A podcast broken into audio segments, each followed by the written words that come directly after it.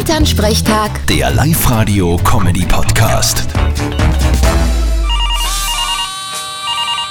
Hallo Mama. Grüß dich Martin, geht's dir gut? Fralli, was gibt's? Du, weißt du, dass übermorgen Allerheiligen ist? Natürlich weiß ich das. Voll der Schatz. Na na, red jetzt sogar ein Stück daher. Wieso leicht? Na, weil's ein Sonntag ist.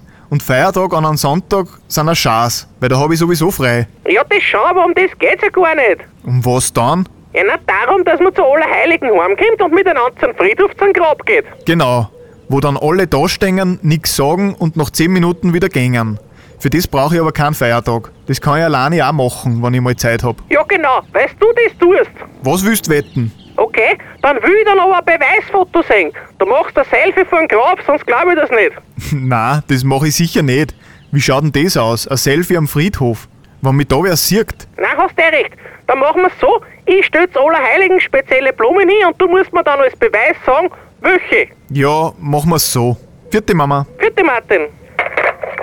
Elternsprechtag. Der Live-Radio-Comedy-Podcast.